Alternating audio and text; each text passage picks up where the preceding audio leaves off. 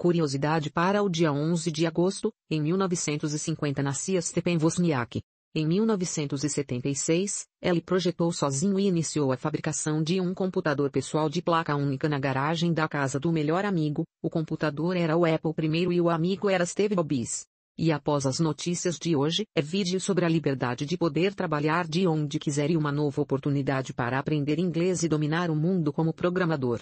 Engenheiro cria seu próprio provedor de internet por fibra óptica após não conseguir conexão para sua propriedade rural. Jared Mausch, que trabalha como arquiteto de rede na Camai, agora está expandindo o serviço para outros 600 residentes locais no estado de Michigan, nos Estados Unidos da América. Mausch oferece planos com um GBPS simétricos e dados ilimitados, a conta de 79 dólares por mês contém um único item, sem taxas escondidas ou extras.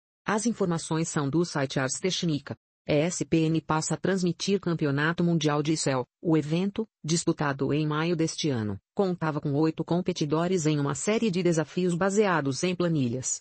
Fãs descrevem o esporte como fascinante, descobrindo fórmulas e lógicas que podem ser implementadas para resolver problemas de negócios do dia a dia. O próximo torneio, o FMWC Open 2022, está marcado para o início de outubro, as informações são do site Tejadar. Desenvolvedor alerta sobre injeção de script ao acessar páginas externas dentro dos apps Instagram e Facebook em dispositivos iOS. Felix Krause descobriu que esses aplicativos estão injetando um código JavaScript chamado Metapixel, permitindo o monitoramento de todas as interações do usuário como botões, links, seleção de texto, capturas de tela, formulários, senhas, endereços e cartões de crédito. As informações são do blog Krausefx. Modelo matemático de como o olho humano percebe diferenças de cor está incorreto, mostra novo estudo. O modelo geométrico de como as cores vermelho, verde e azul se relacionam no espaço 3D foi desenvolvido há mais de 100 anos pelo físico Erwin Schrödinger do famoso paradoxo quântico gato de Schrödinger.